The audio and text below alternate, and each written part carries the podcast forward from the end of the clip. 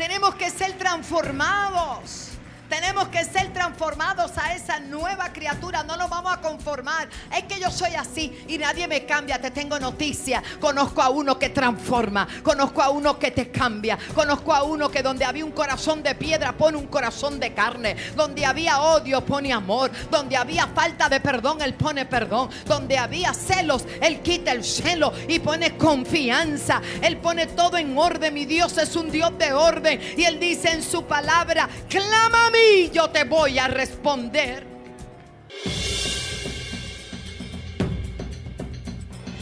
Hay una palabra de Dios para tu vida. Hay una palabra de Dios para tu familia. Algo grande se va a desatar.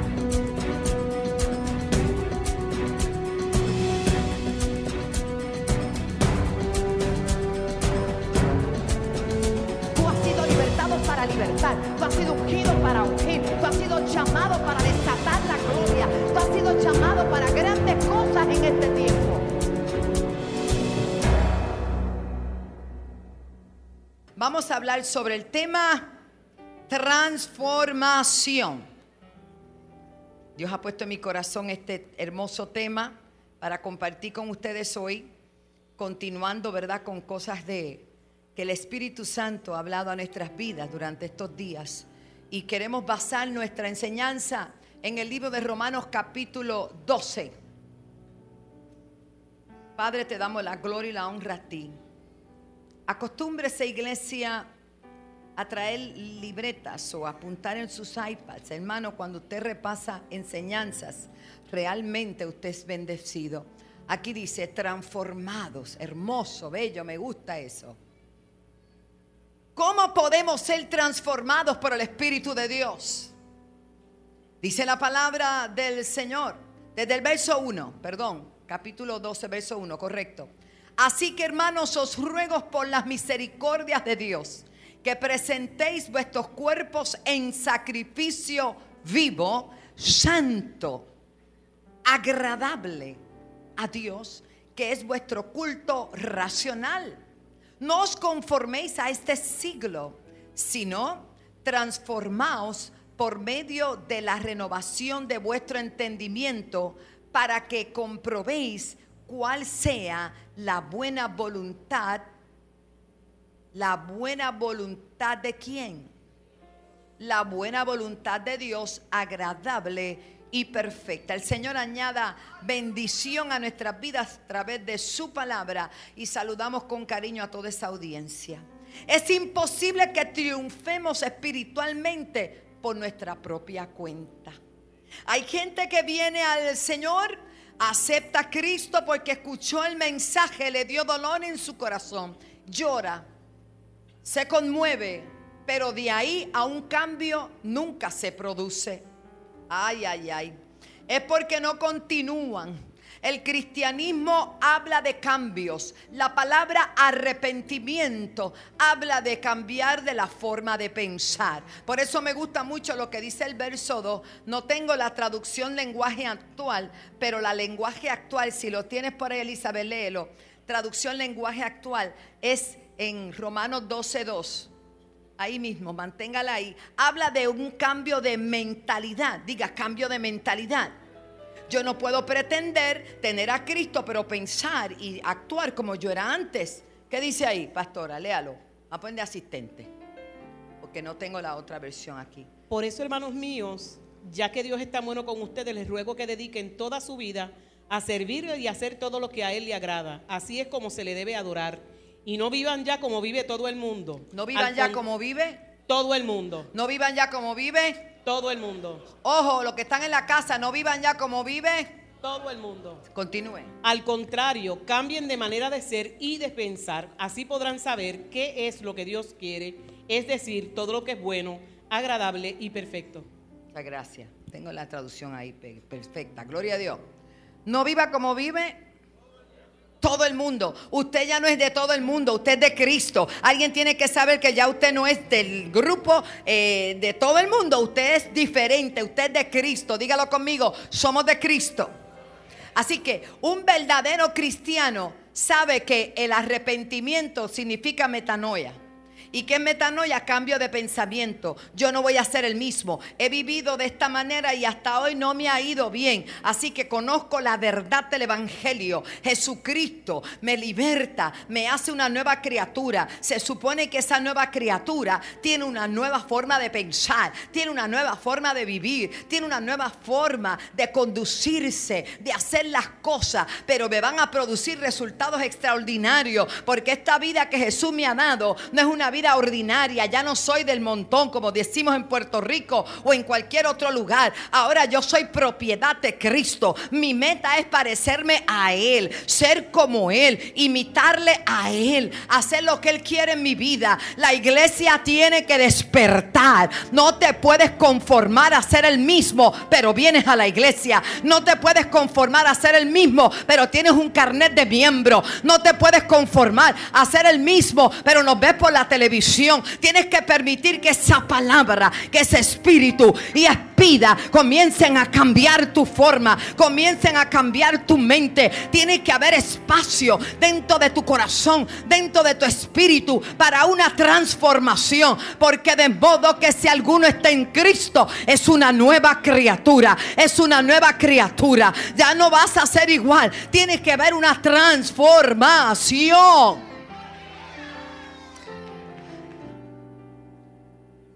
Y es preocupante hasta cierto punto ver cómo nos queremos fusionar con el mundo y que conste que lo estoy predicando yo y que no haya diferencia. Los divorcios dentro de la iglesia son más escandalosos que fuera de la iglesia. Porque el mundo no espera que hayan divorcios en la iglesia. Pero hay casos que ocurren y no hay otra salida. No estoy condenando a nadie, porque dice la Biblia que los adultos y los fornicarios los juzgará Dios. Dios conoce cada caso. Ahora, si tú sabes que es porque tú no estás cuidando, alaba lo que Dios te dio. Y Dios te dio un deber con tu esposa y tú no la estás cuidando y es una buena mujer, una mujer que ama a Dios y tú estás llamado primero a tratar de salvar esa, esa relación. Si se vuelve insalvable por la razón que sea, ya eso es otra cosa, pero que no sea por tu causa. Alaba. Se acabaron los amenes. Continuamos. Ser cristiano implica cambios. Se llama conversión. Un verdadero cristiano literalmente es un converso. Una persona que con la ayuda de Dios ha cambiado su manera de pensar, de actuar para vivir conforme a lo que dice la palabra de Dios. Aleluya. El tema principal del ministerio de Jesucristo fue el acto voluntario del arrepentimiento. En el día de Pentecostés, cuando la iglesia comienza y dio inicio a la predicación del Evangelio, Pedro, acompañado de otros apóstoles, predicó con todo sobre la vida y la muerte de Jesucristo ante aquella multitud, pero también de su resurrección. Y les dijo, varones hermanos, ¿qué haremos ante toda esta realidad? La respuesta de Pedro fue parecida al mensaje entregado al comienzo del ministerio de Jesús. Le dijo, arrepentíos, o sea, cambien su manera de pensar. Bautícese cada uno de vosotros en el nombre de Jesucristo para que venga perdón de pecados. Hoy algunos, porque viven en una gracia tan graciosa, pecan y no se arrepienten, pero siguen como si nada. Esto es peligroso. Están acarreando juicio para sí. Y no solamente eso, a todos los que les rodea les va a afectar. Les va a afectar. Es triste que la gente pretenda creer que engaña a Dios a Dios nadie lo engaña, Él lo ve todo, Él lo sabe todo. Me acuerdo cuando Agar la despidieron de la casa, ¿se acuerda? Que Saraí se puso celosa porque ella estaba embarazada y no la soportaba. Después que hizo lo que hizo, después no la soportaba. Y la, la botó de la casa y se tuvo que ir a Agar. Y Agar allá estaba en el campo por allá, se fue. Y Dios se le aparece porque Dios siempre está pendiente de todo el mundo, aleluya.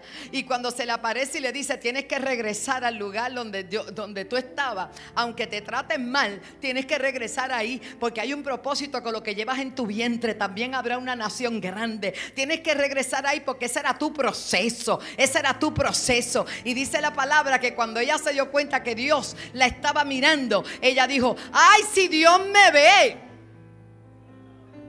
¿A cuánto Dios en este tiempo tendrá que revelársele para que sepan que Dios me ve?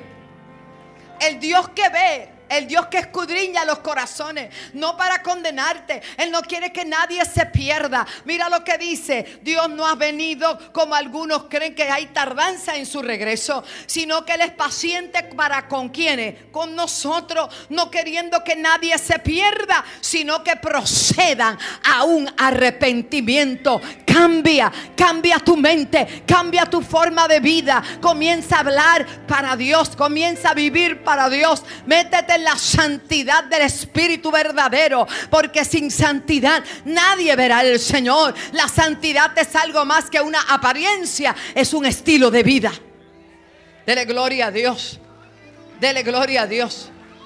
El principio de la sabiduría es el temor a Dios. Hay gente que va a la iglesia, se mueve, pero no tiene temor de Dios. El temor se ha perdido, hermano, pero va a volver el temor de Dios a la iglesia. Va a volver el temor de Dios a la iglesia. Que antes que tú abras la boca para hablar de tu hermano, antes de que tú mires a la mujer ajena, antes de que te atrevas a acostarte con ella, antes de que todo eso, ¿sabe qué va a pasar? Algo va a pasar, porque el temor va a volver. Cuando Ananías y Zafira era en la gracia. No se equivoque. Cuando Ananías y Zafira le mintieron al Espíritu Santo, fue durante el tiempo de la gracia. No se equivoque. Pero tenemos que predicar este mensaje porque este mensaje trae vida, este mensaje trae gozo, este mensaje trae prosperidad, este mensaje trae abundancia. La Biblia dice que el que encubre su pecado no prosperará, pero los confiesa y se aparta, alcanza misericordia. Descubre por qué no has prosperado. Busca ver qué tiene detenida tu bendición. Busca ver qué tiene detenida tu bendición. Porque hay cosas que Dios las sabe y no se las ha querido divulgar a nadie. Pero si tú insistes en mantenerlas encubiertas, llegará un día que desde las azoteas todo el mundo lo va a saber.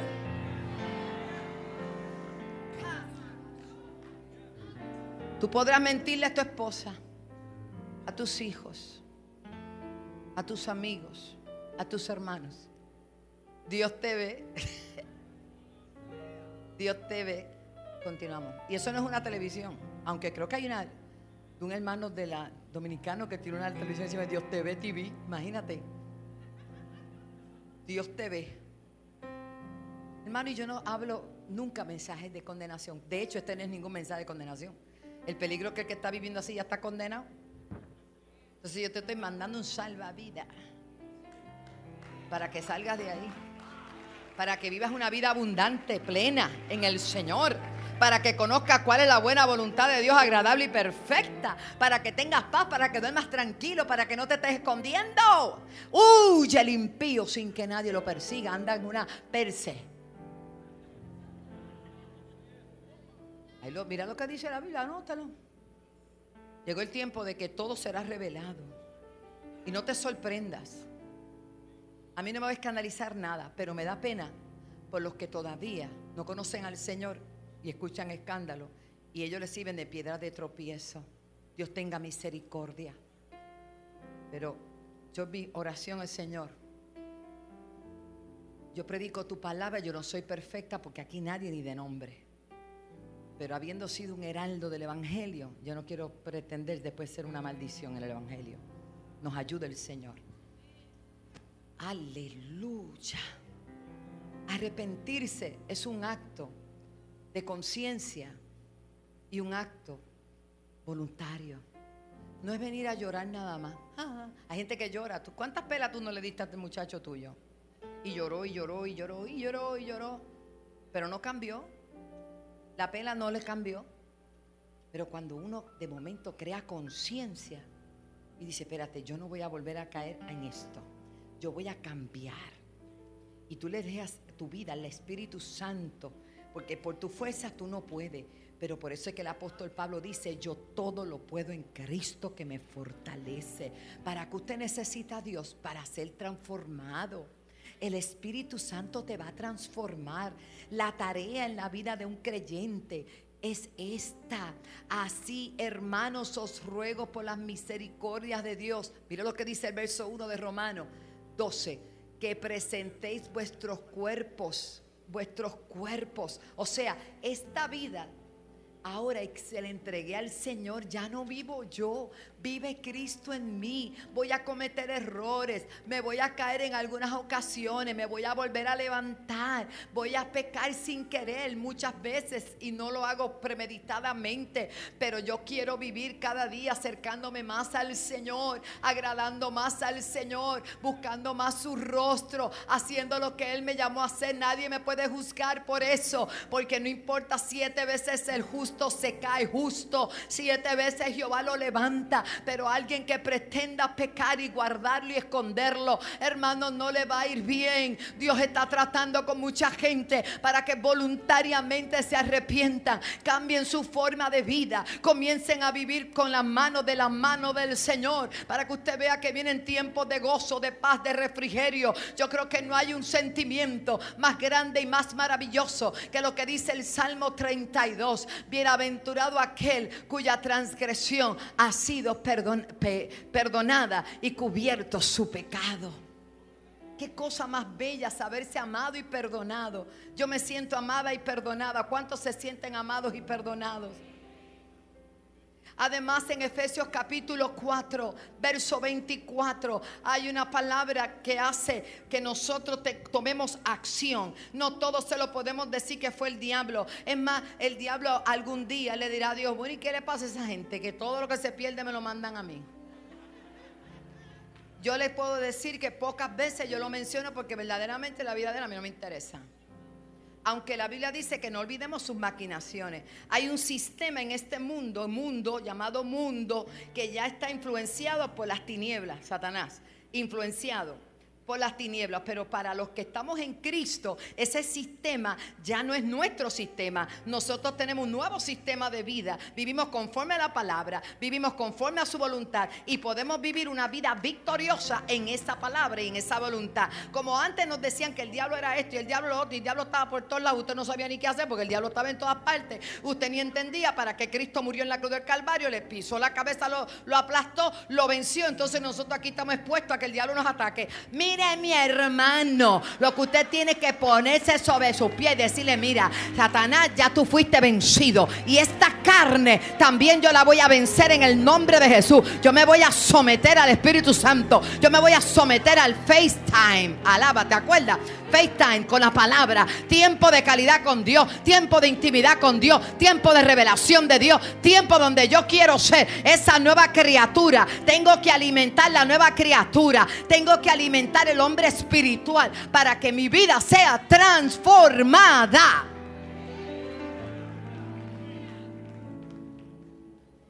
Efesios 4:24 dice, vestíos del nuevo hombre. Dile que está a tu lado, vístete. Del nuevo hombre creado según Dios en la justicia y santidad de la verdad. Si eras chismoso, deja el chisme. Si eras adúltero, deja de adulterar. Si eras mentiroso, no hay mentiras blancas. Deja de mentir. Si eras orgulloso, suéltalo, suelta. Suelta el orgullo. Y todos los días hay áreas en nuestra vida que va Dios trabajando porque tú se lo permites. Tú entras en la intimidad y Dios trabaja con nosotros. Amén. Tal vez usted se siente abrumado con tantas cosas. Quizá todavía esté esclavo de hábitos. Usted todavía sigue viviendo como antes porque usted está repitiendo las mismas cosas. Dice que el término de locura es pretender cambios, cosas diferentes, haciendo lo mismo. Comience a hacer cosas diferentes y verá resultados diferentes. A su nombre. Suelte la maldición. Hay gente que para todo. Y, ajá. Y la palabra, la palabra que sea, la mía no. La mía es buena, agradable y perfecta, gloria a Dios. Un pillón y sale una cosa terrible. Y, el ambiente se, no, no, comienza a hablar vida. ¿Sabe lo que hablar es bendecir? Buen decir, hable bien, hable bendición, hable cosas lindas, hable semillas que bendigan a otros y también le bendigan a usted. Deje esos corajes viejos que tiene, que todavía no ha perdonado a la abuela y lleva mil años enterrada. Perdónela, hermano, perdónela. ¿Cómo vas a vivir con la vieja toda la vida amargado? No puede. Tiene que perdonar, tiene que libertarte, tiene que soltar esa furia, tienes que entender que si Cristo te perdonó, tú también tienes que perdonar. No podemos vivir de recuerdo. Hay casos de hombres que tuvieron un problema de infidelidad en su pasado. Su mujer le fue infiel. Se divorciaron, perfecto. Tienen una nueva esposa. Y la trata como si fuera la vieja. Te vas a quedar sin esposa. Porque tú no puedes maltratar a ninguna esposa. Trátala bien honrala, bendícela. Tú no puedes cosechar lo que no siembra. Comienza a hablar bien de ella. Comienza a tratarla como la reina de tu casa. Créeme que la comida va a estar más sabrosa. Todo va a estar bien en tu casa. Pero no esperes cosechar donde hay maltrato. No se puede maltratar en la casa a nadie. Pastor, y ese mensaje no es para damas, no es para todos. Todos. Es tiempo de cambiar. Es tiempo de ser transformados. Es tiempo de modelar a Cristo. Ah, da vergüenza que todavía salgan noticias tristes. Hay gente que va a caer, siempre va a haber alguien, tristemente nuestras oraciones para que se vuelvan a levantar, pero hacen del Evangelio un escarnio, comienzan a maltratar a todas las iglesias por igual y eso no es justo, pero usted sabe que por uno pagan todo, ¿verdad que sí? Pero también tengo que decirte que por uno también fueron salvos todos, aleluya. Jesucristo pagó el precio por nuestra salvación. Jesucristo no dejó a sus seguidores en la incógnita de que si podrían o no triunfar. No, Señor. Él dice en los hechos de los apóstoles en capítulo 1, verso 8. Escuche bien lo que dice. Pero recibiréis poder. El poder del Espíritu Santo no es solamente para hablar en lenguas y para saltar y danzar, donde muchos se han quedado. El poder del Espíritu Santo lo cubre todo. El dunamis del Señor cuando haya venido sobre, el Espíritu, sobre vosotros el Espíritu Santo y me seréis testigos en todo lugar. Óigame, ¿qué clase de testigos quiere Dios? Uno que esté pecando, uno que vive una vida impura, uno que mienta, uno que haga trampa, uno que haga... Eso no es un testigo, es un charlatán. El Señor necesita testigos de integridad, que den testimonio de Él. El Señor necesita testigos que por el poder del Espíritu Santo puedan manifestarlo a Él en la tierra y que puedan ser ejemplo de vida y verdad de lo que Él era. Yo lo voy a repetir. El Señor está buscando testigos, sí, pero no testigos falsos. Nosotros todos tenemos debilidades. Todos tenemos fraquezas, todos fallamos. Pero no es que estemos pecando voluntariamente y que pretendiendo que no se vea. Lo que estamos haciendo, Señor, ayúdanos. Y el Señor te dice, bástate mi gracia. Mi poder se perfecciona en tu debilidad. Diga el débil, fuerte soy en el poder del Espíritu Santo. A partir de ahí, de ese tiempo, no escucho de los apóstoles ninguna situación que trajera vergüenza al reino. Todo lo contrario. Estuvieron dispuestos a entregar hasta su propia vida por la causa del Evangelio. Entonces el apóstol dice, el Espíritu Santo es tan grande y tan poderoso en nosotros que no nos ha dado espíritu de cobardía, sino de poder, de amor y de qué? Esa parte como que la gente como que no la usa mucho. Pastora, yo hice eso porque el diablo me empujó. Te tengo una noticia. El diablo no te puede empujar. Si alguno es tentado, no diga que fue de parte de Dios. Porque Dios no tienta a nadie, porque Él no puede ser tentado. Ojo, oiga bien, porque si esa era la excusa, si alguno es tentado, es de su propia concupiscencia, de lo que le gusta. Ya, santo.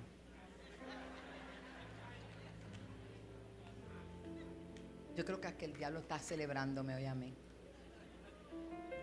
Porque es tan fácil decir que fue Satanás. Fue tu descuido. Fue tu carnalidad. Fue, tú, fue que dejaste de apasionarte por lo que tú hacías. Fue que abriste la puerta para que otros murmuren. Fue que abriste la puerta y punto. Y cuando tú abres la puerta, el enemigo si es verdad que entra y esta naturaleza carnal se manifiesta. Así que someteos pues a Dios, resistir al diablo y de vosotros huirá. Denle un aplauso al Señor. Tenemos que ser transformados. Tenemos que ser transformados a esa nueva criatura. No nos vamos a conformar. Es que yo soy así y nadie me cambia. Te tengo noticia. Conozco a uno que transforma. Conozco a uno que te cambia. Conozco a uno que donde había un corazón de piedra pone un corazón de carne. Donde había odio pone amor. Donde había falta de perdón, Él pone perdón. Donde había celos, Él quita el celo y pone confianza. Él pone todo en orden. Mi Dios es un Dios de orden. Y Él dice en su palabra, clama y yo te voy a responder.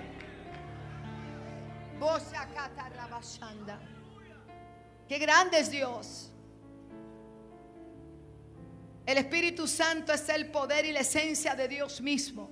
Es la persona divina que era necesaria que descendiera. ¿Por qué? Porque Él dijo, si yo no me voy, no puedo enviaros el Espíritu Santo que los va a consolar, que los va a dirigir a toda verdad y a toda justicia.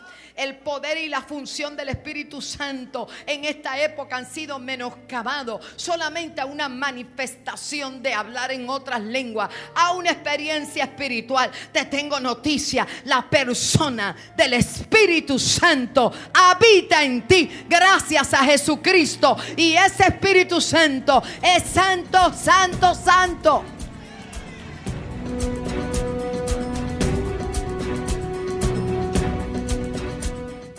La obra del Señor va creciendo a gran velocidad y teniendo mayor alcance a nivel internacional. No importa la distancia que te encuentres, tú puedes sembrar desde el alcance de tu celular. Haz tu aportación por medio de ATH Móvil Diagonal Alaba 7. Busca CTNI en YouTube y sé uno de los miles que se han suscrito para disfrutar on demand de la gran variedad de programas diseñados para ti. Suscríbete al canal de YouTube de CTN Internacional.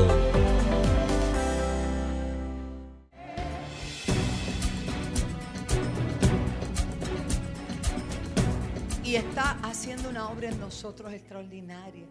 Y no digo que hizo, sino que está haciendo. ¿Hay alguno que ya está listo aquí? Levante la mano si está completo. Es para decirle que se puede ir. No, pero que se puede ir para allá. Todos estamos en la mesa de trabajo. A mí me encanta escuchar a Jeremías cuando Dios le habla y se desciende a la mesa del alfarero, vete a la casa del alfarero y te voy a mostrar. Es que muchos no quieren bajar a la casa del alfarero, porque eso habla de bajar, habla de humillarse, habla de decirle, Dios, mira, quita lo que está de más, quita todo de mí, quita lo que no sirve, quita lo que me arruina, quita lo que está mal en mi vida. Y tú se lo dices al Señor y Él gustosamente como alfarero comienza a trabajar en nosotros, comienza a trabajar en nosotros. Y dice la palabra que le dije, te voy a mostrar como aquella vasija que parecía perfecta. Oiga, de momento el alfarero la tira al suelo y vuelve y la hace como él quiere. Si él quiere que tú tengas dos asas, pues vas a tener dos asas. Si quiere que no tenga ninguna, no vas a tener ninguna. Ninguna va a ser igual a otra. Porque lo más que me gusta de este alfarero, del cual yo le estoy hablando de la Biblia, sabe que ninguna pieza era igual a otra. Porque cada una tenía su identidad personal, su ADN. Cada cual tiene su ADN. Tú eres irrepetible. Nadie va a ser igual a ti, pero tú puedes ser igual a Jesús. Ese es nuestro modelo. Tenemos el ADN del Señor. Tenemos el ADN de Jesús. No hay excusas para este tiempo no levantarse. No hay excusa para este tiempo no ser transformado en el poder del Espíritu Santo porque Él tiene el modelo. Él es el alfarero por excelencia. Hay que sacudirse de la conformidad. Hay que sacudirse de esa falta de apetito por Dios. De esa falta de pasión para Dios. Hay que buscar las mejores cosas. Hay que creerle a Dios. Dios tiene para nosotros tantas cosas tan poderosas. Iglesia de Cristo, vamos por ellas. Tiene que haber una disposición de rendirse. Reconociendo que somos el barro y él el alfarero.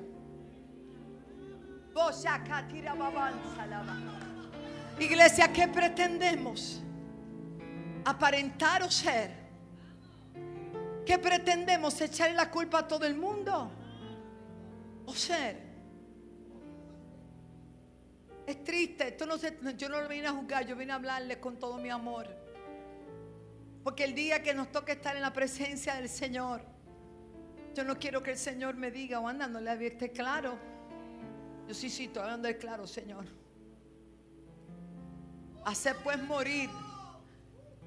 Haz morir a esa vieja criatura que está viciada conforme a los deseos de este mundo. Y vístete del nuevo hombre que es creado según Dios. Dios quiere lo mejor para nosotros. No hay puerta que no se abra a tu paso, porque la gracia y el favor está contigo, hija.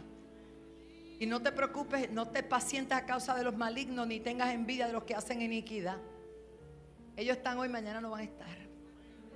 Nos ocupamos demasiado en aquellos que tienen la vida para solamente señalarnos a nosotros y atacarnos.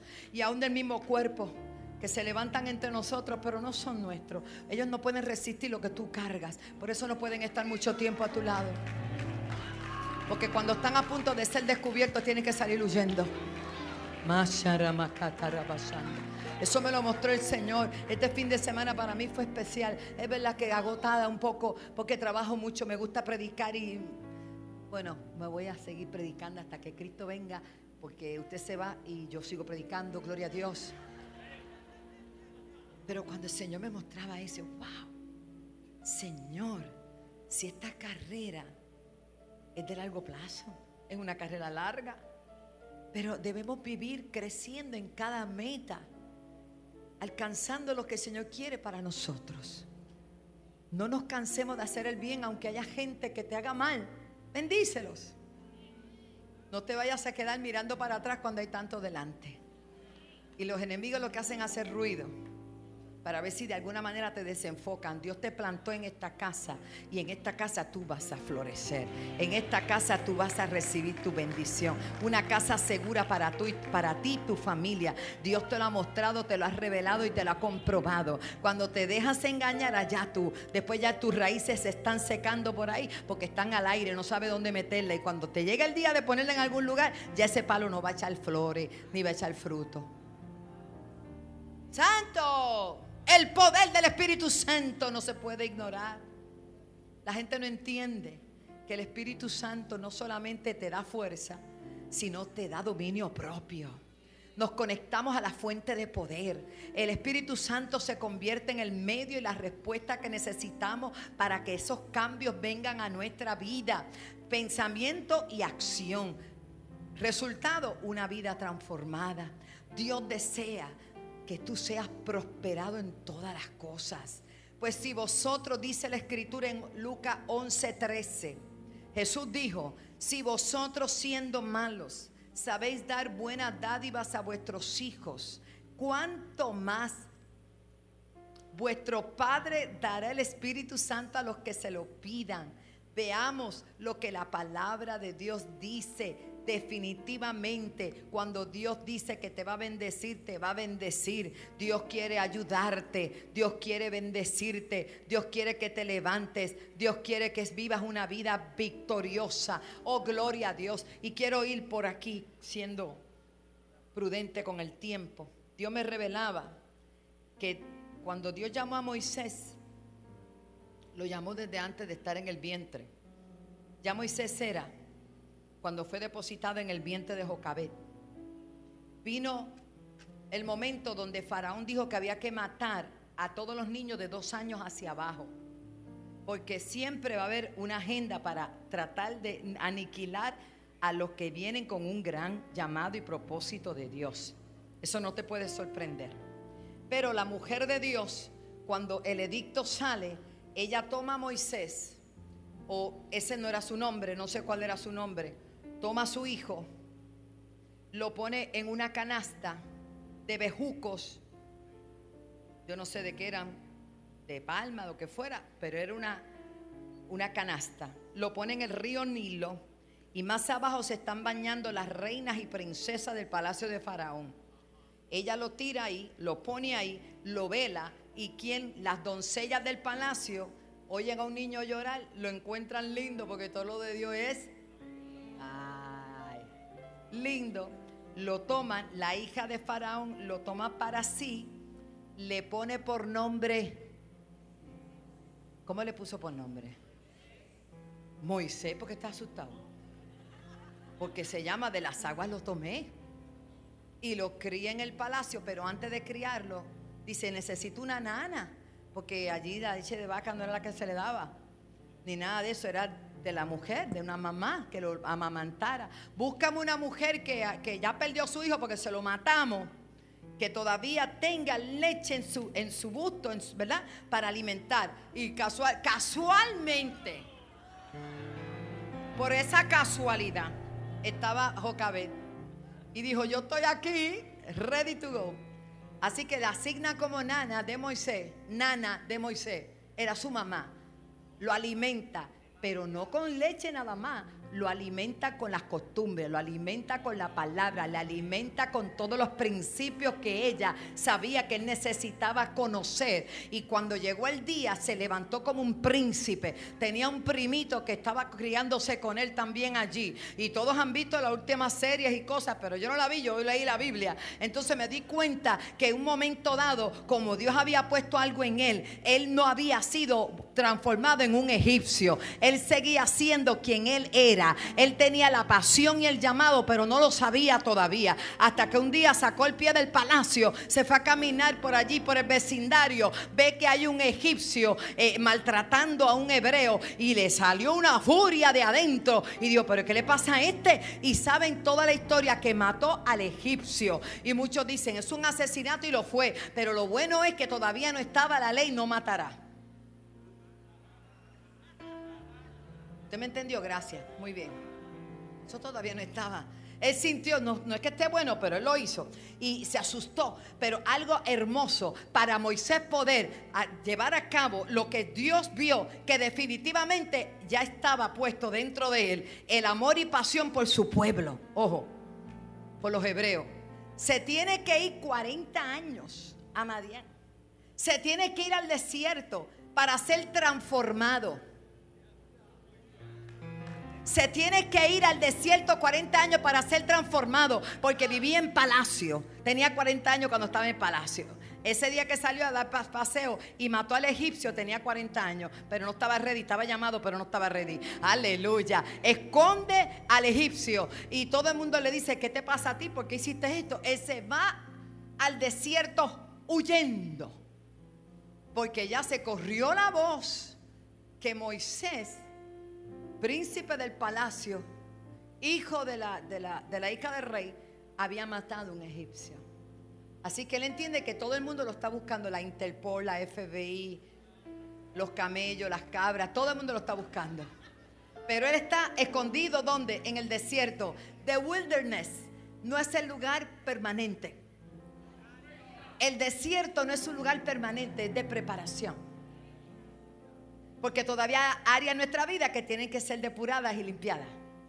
Entonces Moisés tenía que trabajar con eso. Allí aprendió a trabajar con ovejas. Allí aprendió a trabajar con aquella gente que eran nómadas, que eran gente que estaban allí en el desierto, beduino, gente diferente, que él no conocía esa vida. Y lo que Dios lo estaba preparando era que él iba a estar en el desierto eventualmente, pero no él, dirigiendo a otros. Aleluya. Porque cosas que tú pasas después van a ayudarte a que tú dirijas a otro en ese proceso. Alguien tiene que entender esto Quizás tú estás pasando por una tremenda crisis y tú estás creyéndole a Dios y tú dices, ¿cuándo salgo de esto? Cuando tú salgas de eso, vas a poder ayudar a otros que van a empezar ese, trance, e, ese, ese trayecto y tú vas a poder bendecir. Yo estuve ahí, yo estuve ahí, yo estuve ahí, yo estuve ahí, pero Jehová estuvo conmigo, pero Dios me diseñó, pero Dios me ayudó, Dios nunca me dejó. Yo estuve en la depresión, yo estuve a punto del divorcio, o yo me divorcié, o yo me quedé sola, yo no sé lo que te pasó pero todo lo que tú hayas vivido va a bendecir a otros. Ahora va a predicar. Así que tuvo 40 años en el desierto, en una formación, dependiendo de Dios, dependiendo de cosas mínimas, humildes, sencillas, pero él era un príncipe, porque él se crió en palacio. Así que tenía que, tenía toda toda la educación necesaria para moverse en un palacio, pero no tenía la experiencia para moverse en un desierto. Ah. Tenía toda la educación, la preparación. Voy para allá, voy para allá. Estos zapatos hay que enseñarlo, gloria a Dios. Tenía toda la experiencia necesaria y el protocolo para moverse en el palacio, pero no tenía la preparación para moverse en el desierto no tenía la capacidad, la entereza, la fuerza para el desierto. Tú estás aquí hoy, Dios te está preparando para cosas grandes, poderosas, porque muchos ya pasaron su desierto y están listos para ayudar a otros. Durante esos 40 años aprendió de todo y cuando Dios vio que ya estaba listo y su pasión seguía vigente, porque cuando tú menos lo creas, comenzó a mirar allá y vio una zarza que ardía y no se consumía. Y te dirá, eso es común en el desierto, yo que he estado en el desierto, en el verdadero desierto, no en el espiritual, en el verdadero, allá en Egipto. Eso es terrible, hermano. Y todos los arbustos están quemados, lo que hay son cactus y arbolitos así tristes allí. Y eso es común que se quemen, pero lo que no era común, y Moisés miraba, era que no se apagaba el fuego que ardía y no se consumía, porque todo lo de Dios no es para exterminarte. El fuego que Dios hace que llega a tu vida no te extermina, te purifica, te bendice. El Espíritu Santo está obrando en tu vida para cosas grandes, iglesia querida. Oiga bien. Y desde ese arbusto él se acercó. Venía con su chancletita y le dijo, quítate el calzado de tu pie, porque de aquí en adelante este es el lugar santísimo, el lugar santo. Y se lo quitó. Y se dio cuenta que allí había algo sobrenatural. Él dirá, pero ¿cómo que este lugar es santo? Porque todo trato de Dios para con tu vida requerirá que hay que soltar cosas, hay que dejar cosas, hay que rendirse a Dios. No es como tú quieras, es como Él diga. Y aunque no te guste al principio, el final será maravilloso. Oh, gloria a Dios. Aunque no te agrade al principio, porque quitarse los zapatos, alaba, en medio del desierto y aquella arena caliente no era fácil, pero Moisés estuvo dispuesto a hacerlo porque él sabía que aquello era sobrenatural. Gloria a Dios. El lugar que pise es santo y todo comenzó allí. El llamado de Moisés fue oficialmente en el desierto. Óigame, hay llamados que van a venir oficialmente desde el momento en que tú estás pasando el desierto en tu final. Óigame, Dios quiere hacer cosas grandes en tu vida, pero tienes que vivir confesando a Jesucristo, creyendo en el Señor, siendo transformados. Moisés no podía quedarse solo con lo que había recibido en el palacio Él no podía quedarse allí porque él recibió esa enseñanza, pero le faltaba la otra. Cuando estuvo listo, Dios le dijo, he escuchado el clamor de mi pueblo, porque todo lo que tú oras en secreto, Dios lo sabe. Todo lo que tú oras en secreto, en gemidos, Dios lo sabe. No dejes que tu corazón se endurezca por las crisis. Al contrario, abre tu corazón, métete con Dios. Abre tu corazón, dile a Dios, yo, mira lo que me pasa. Él sabe lo que te pasa, pero Él te va a ayudar. Y dice la escritura que Moisés se le quedó viendo y dijo, y yo te quiero a ti para que tú vayas. Tú eres la respuesta de las oraciones de ese pueblo. Moisés estaría, imagínate. Y él dijo, como él conocía a la gente, dijo, y cuando yo vaya para allá, ¿qué le voy a decir? ¿Qué le voy a decir? ¿Qué le voy a decir? Que el yo soy te envía. El yo soy te envía. Ahora bien, todo eso está bien, conocemos esa historia, preciosa, bíblica. Pero lo que no sabía usted es que el que estaba ahora en palacio no era el mismo faraón.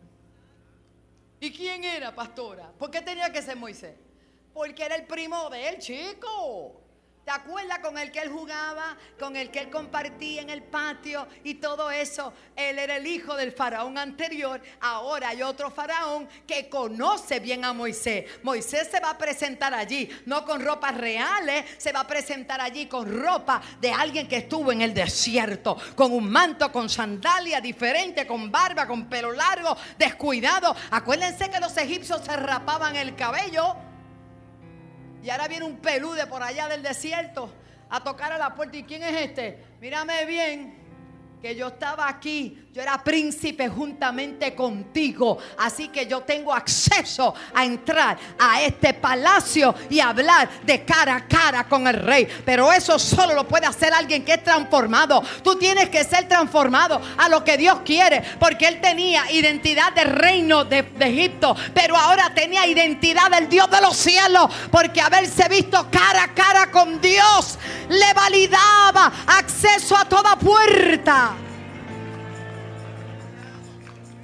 Es que no lo hemos entendido.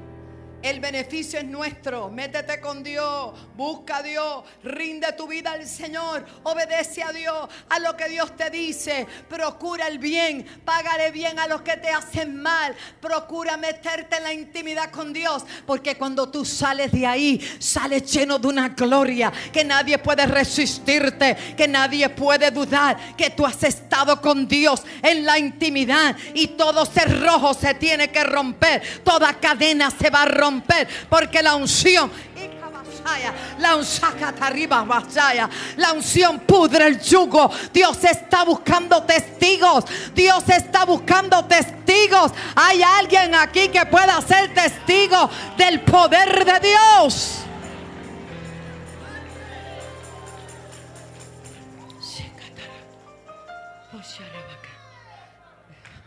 Dios está cansado de que digamos por fe, Dios está aquí y está aquí.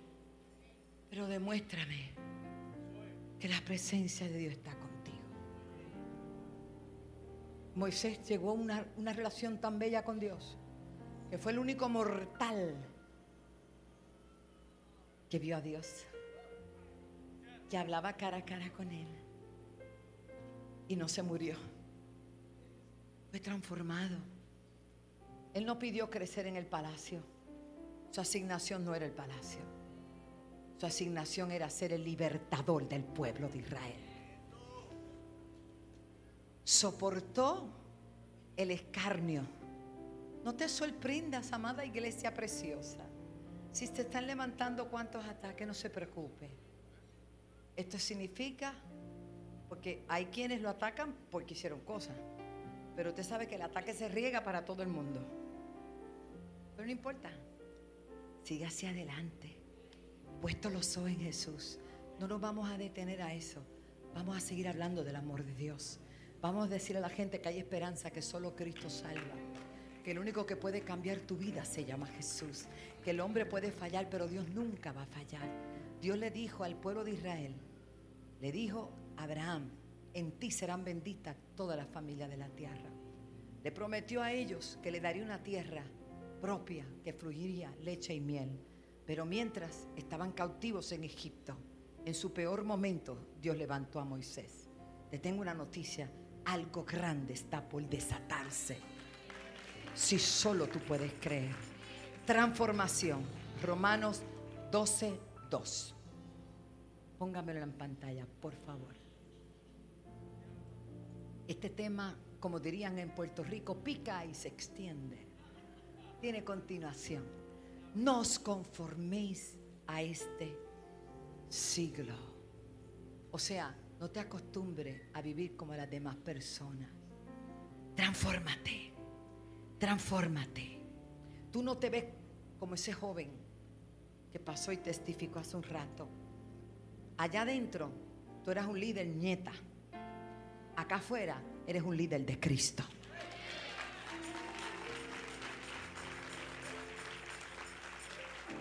Algo Dios va a hacer si solo tú puedes creer.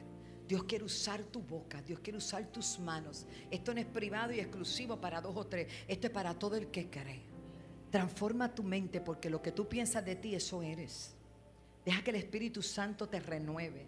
Deja que tu entendimiento se renueve. Oiga, qué clase de bendición cuando vemos en la palabra en Juan, en el último capítulo 21 de Juan.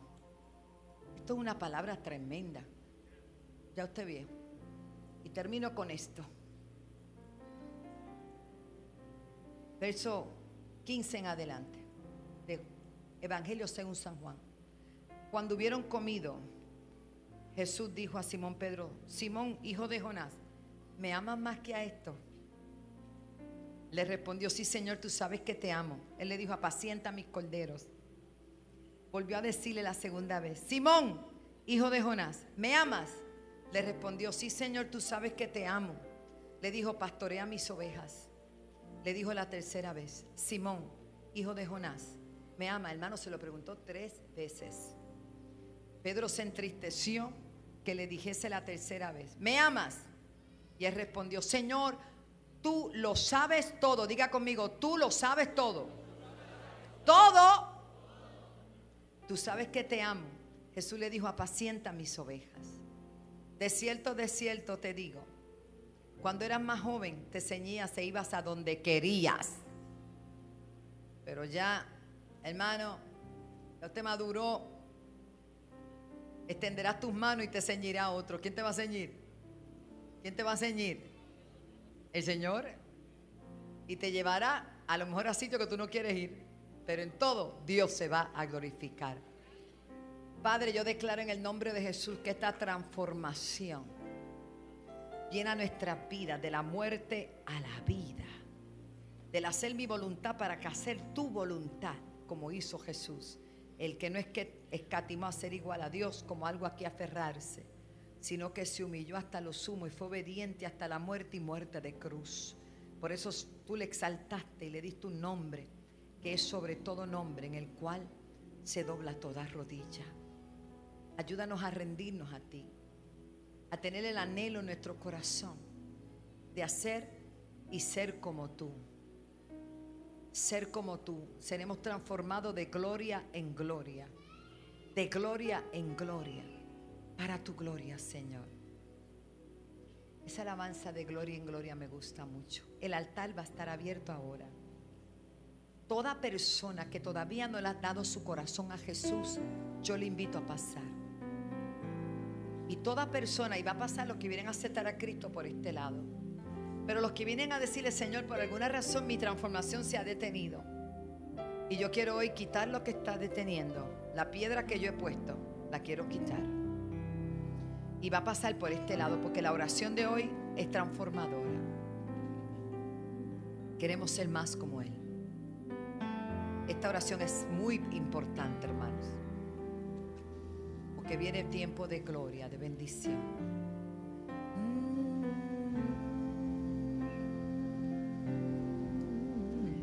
De gloria en gloria.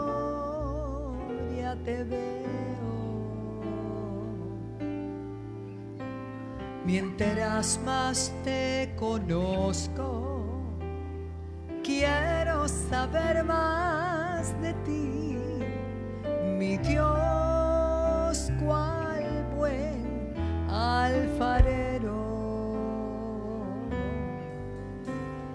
Quebrántame, transfórmame, moldéame a tu imagen, Señor. Quiero ser más como tú, ver la vida,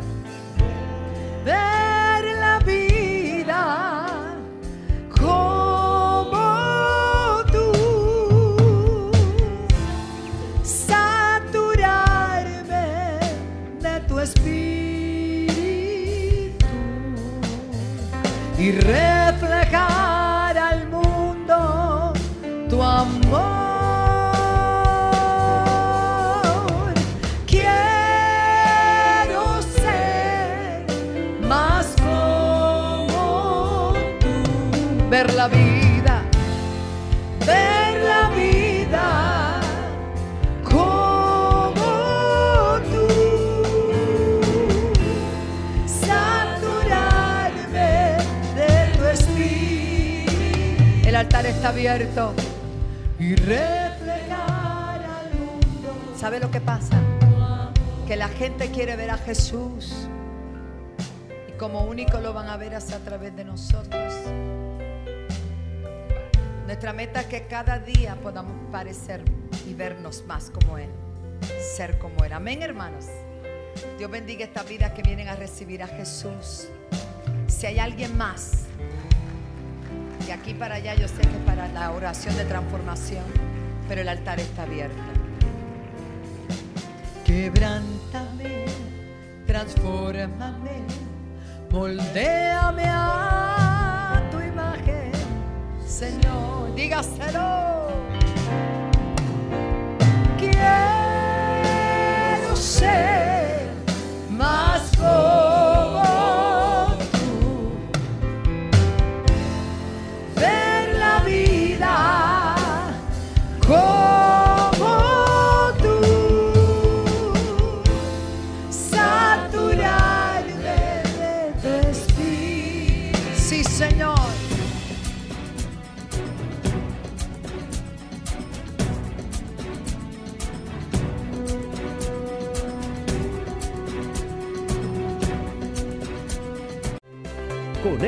Y únete a nosotros a través de las siguientes redes sociales. Síguenos en twitter.com slash wandarolón.